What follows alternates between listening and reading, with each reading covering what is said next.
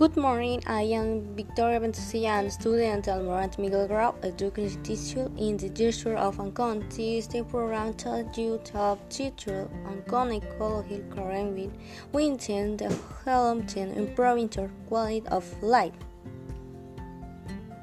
Ancon is beautiful, please show us the spa and your teaching will make reflecting on the car.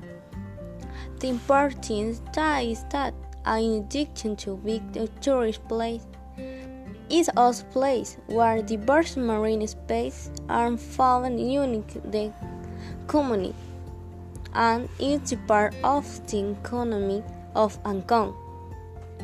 To wrap, some problems shows up polluting in the spa, making it the luxury and interesting, lowering big and in touring economy.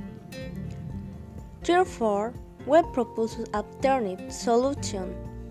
1. This first thing is the raise of warning about caring for the environment. 2. Continue reporting of trash cans. 3. Help practice recycling. 4. Cleaning of garbage, among after.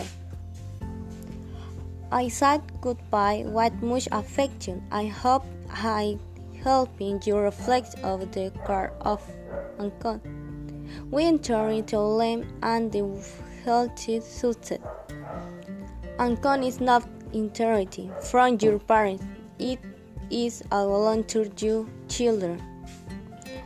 A better Ancon is impossible with green drinking.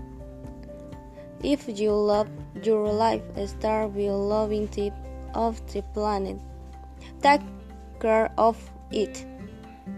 Bye.